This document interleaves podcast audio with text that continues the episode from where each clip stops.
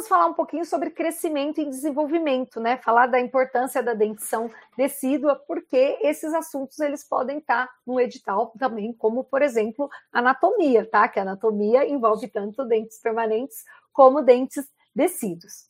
Então, qual que é a importância da dentição decídua? Né? O dente decíduo ele é muito importante a gente manter a sua época correta de substituição, porque ele permite o crescimento ósseo, o desenvolvimento ósseo muscular da face, ele ajuda na mastigação, na fala, na fonação, na estética e também ajuda na oclusão dos permanentes. Então, o objetivo é sempre manter os dentes descidos até a sua a sua época correta de é, a sua época correta de esfoliação.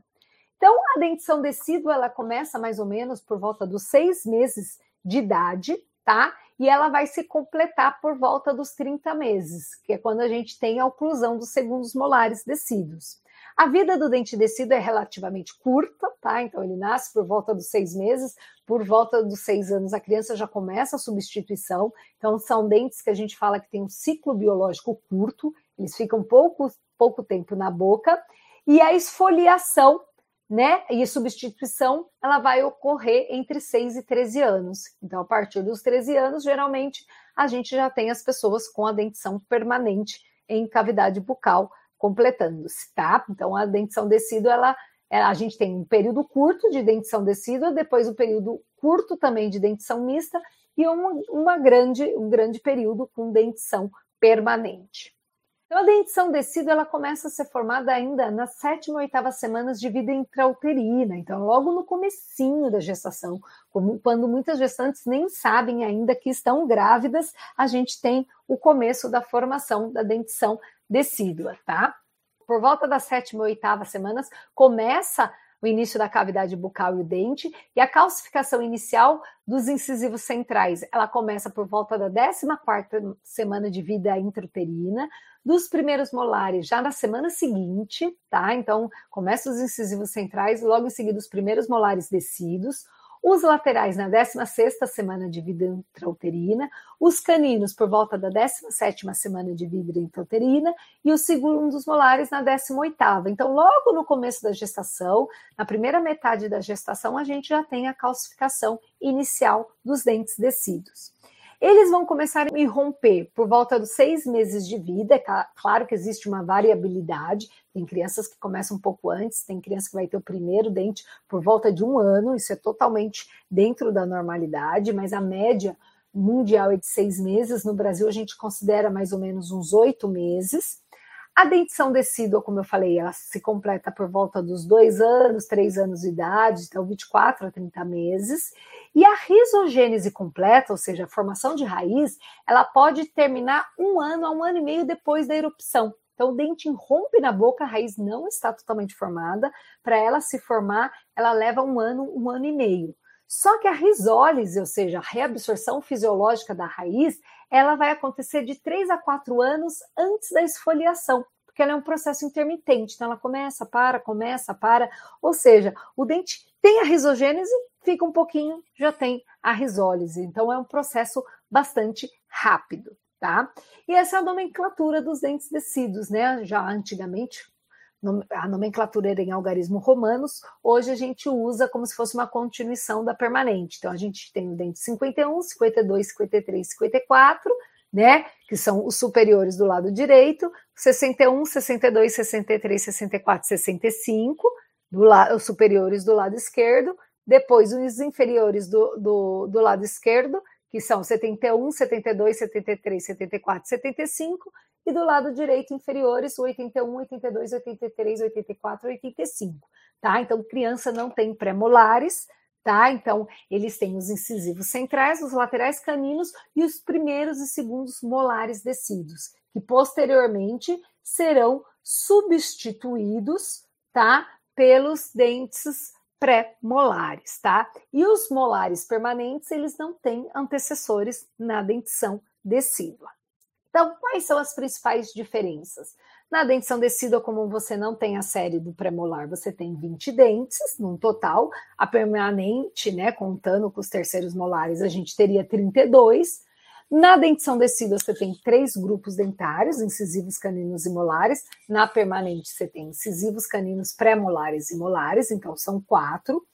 O comprimento é desigual dos arcos da dentição decídua, então o arco ele é menor, você tem menos dentes em menor número, e você tem a descontinuidade do arco da dentição decídua, ou seja, é esperado que você tenha separações ou diastemas, né? Porque a criança vai crescendo e esses diastemas, até com o crescer da criança, eles vão aumentando.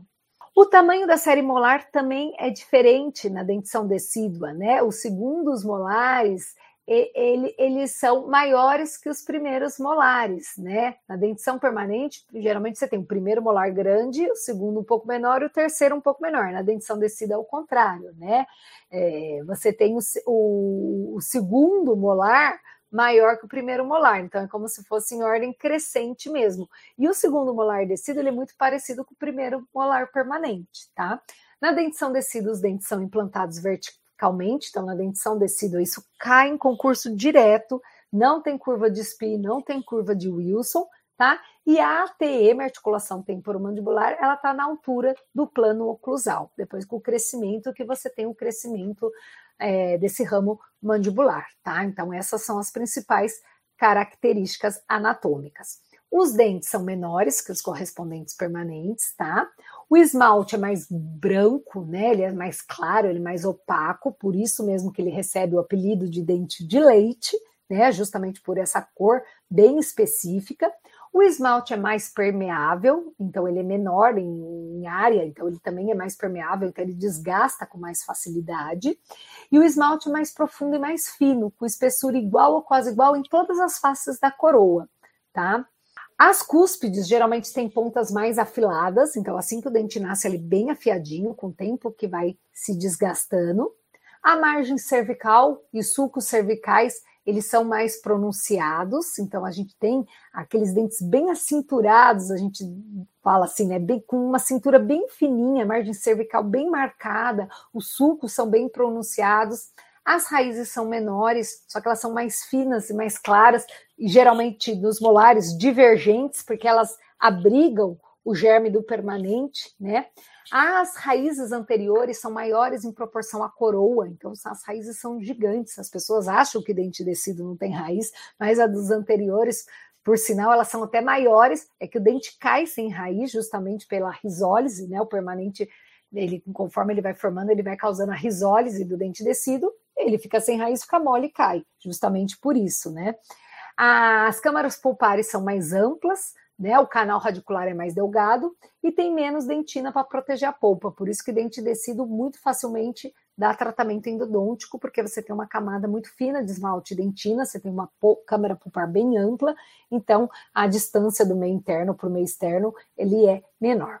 Então aqui a erupção dos permanentes, né? Geralmente os, os, incisivos inferiores a gente troca por volta dos 6, 7 anos, os superiores também, entre 6 e 7 anos, é a, quando a gente começa, aí trocam os incisivos laterais, fica numa pausa e depois continua essa troca dentária, que geralmente ela termina por volta dos 13 anos, e o, o terceiro molar ainda irrompe mais tardiamente, quando ele existir.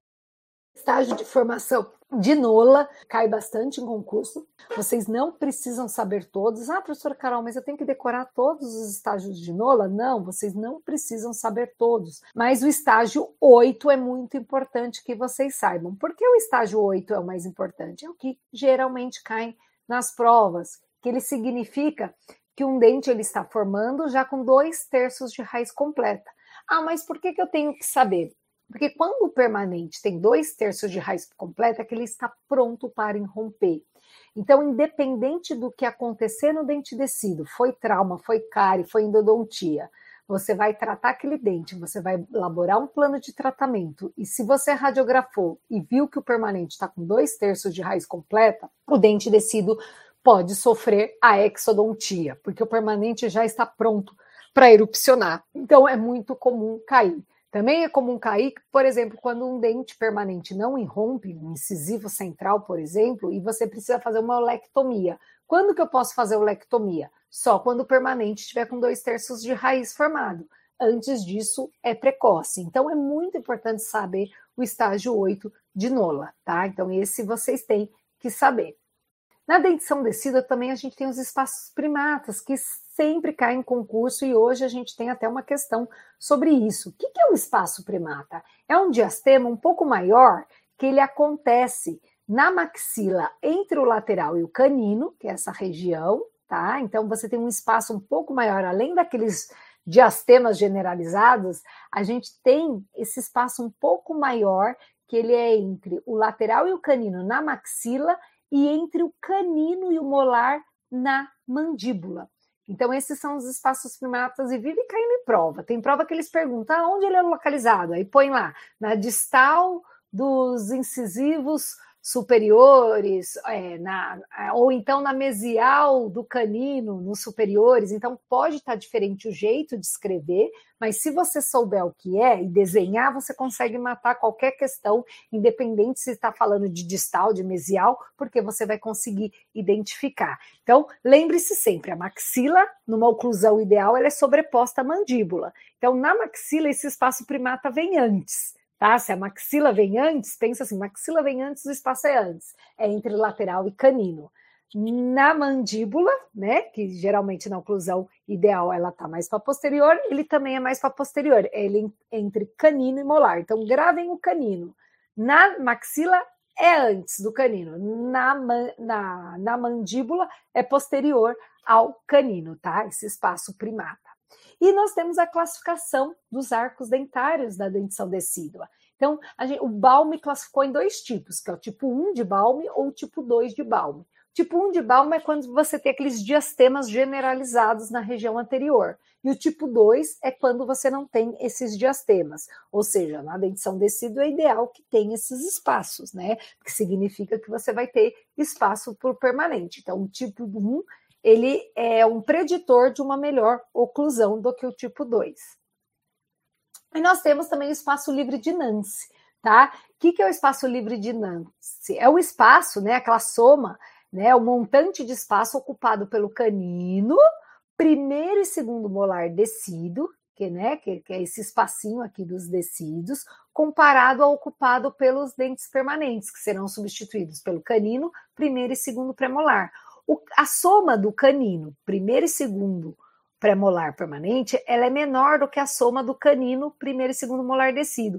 Ou seja, vai sobrar um espacinho aqui, que é chamado espaço livre de Nance, tá? Que vai ajudar na melhora da oclusão, tá? Então, esse é o espaço livre de Nance. Vamos falar em um quadro todas as respostas que vocês precisam saber para responder questões sobre polpa em dente descido, tá? Então, quando a gente tem a polpa viva, a gente pode ter a hiperemia pulpar, a gente pode ter a pulpite reversível e a pulpite irreversível, tá? Como que a gente faz o tratamento na dentição descido? Quando você tem uma hiperemia pulpar, né, por exemplo, num trauma, né? E essas questões de polpa podem estar muito ligadas às questões de traumatismo da dentição decídua. Então, o que é hiperemia pulpar? É quando a polpa está sofrendo uma hiperemia, isso acontece muito pós-trauma, só que o paciente não tem dor e você radiografa, não tem nada de sinal radiográfico, né? Então, isso pode ser uma hiperemia, tá? Então, o paciente sofreu um trauma, não teve exposição pulpar, o paciente não está com dor, tá tudo bom. O que, que você faz? Se você tem, por exemplo, uma perda de estrutura de esmalte dentina, você pode fazer o capeamento pulpar indireto. Então, se você não tem exposição pulpar e aquele dente, você tem um diagnóstico de hiperemia pulpar, você pode fazer o capeamento pulpar indireto, que hoje também está caindo em desuso, tá? Geralmente a gente faz já o tratamento restaurador, de preferência com o número de, de vidro, que é um material é, biocompatível, e acompanha aquele dente. Agora, se você tem uma hiperemia pulpar, porém tem exposição pulpar, a gente poderia fazer o capeamento pulpar direto. Por que, que eu falo poderia fazer o capeamento pulpar direto?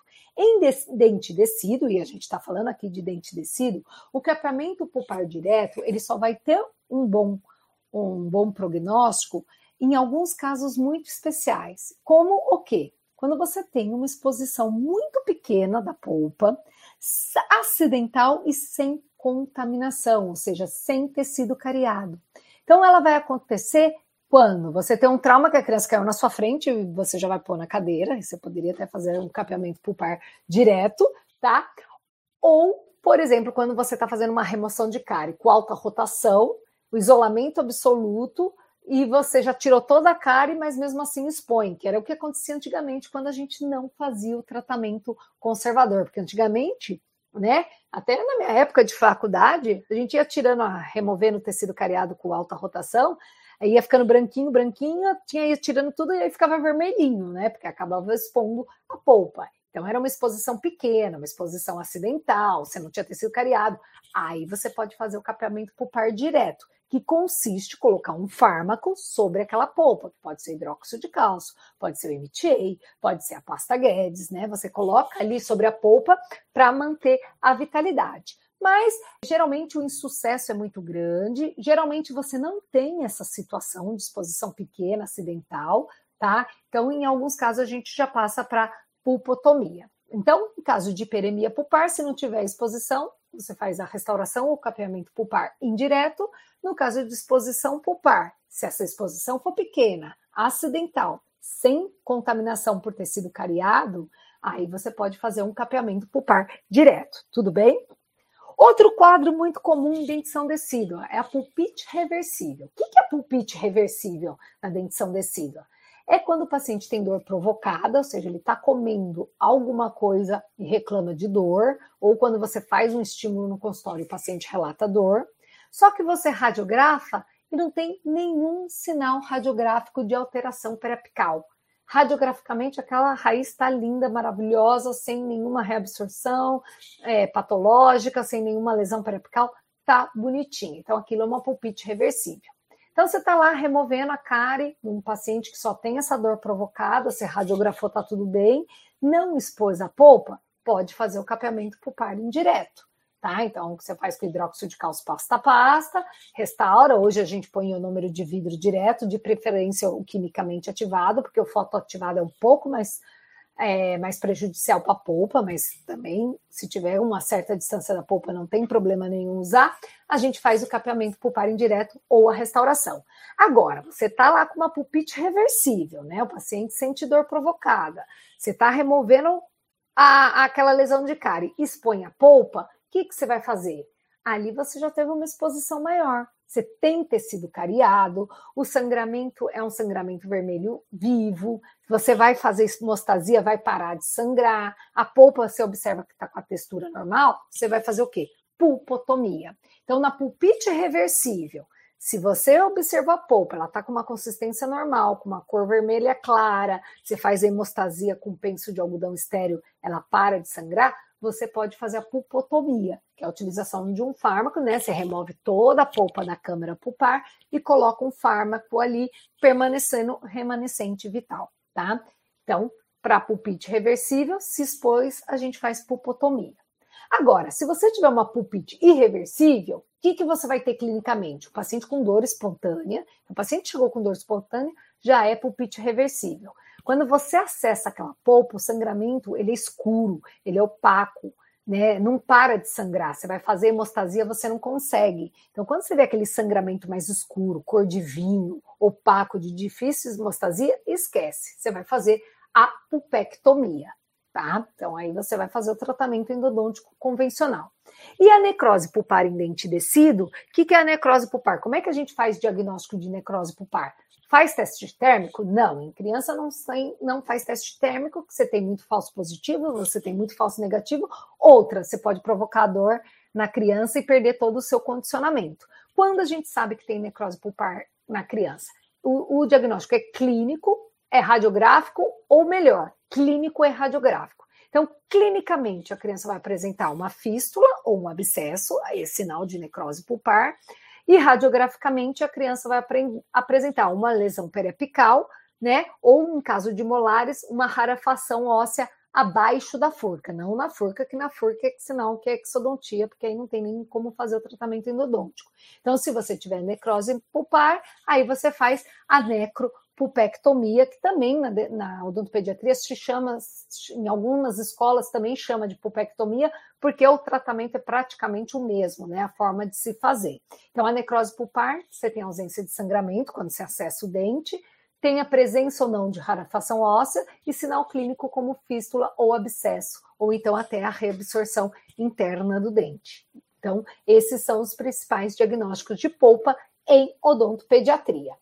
Então, materiais obturadores que podem ser utilizados. Pode utilizar OSE, pasta Guedes Pinto, hidróxido de cálcio, hidróxido de cálcio IPMCC, hidróxido de cálcio iodofórmio, que seria a Vitapex, é, ou a Feapex, hidróxido de cálcio mais OSE mais propileno glicol, Mais iodoformo, tem a pasta CTZ, tem a pasta Maisto, tem até estudos de hidróxido de cálcio com azeite de oliva. Então, tem vários materiais que podem ser utilizados. O importante, quando você faz uma terapia pulpar de dente descido, que seja um material reabsorvível, porque aquele dente vai sofrer a risólise, tá? Boa noite a todos e até a próxima.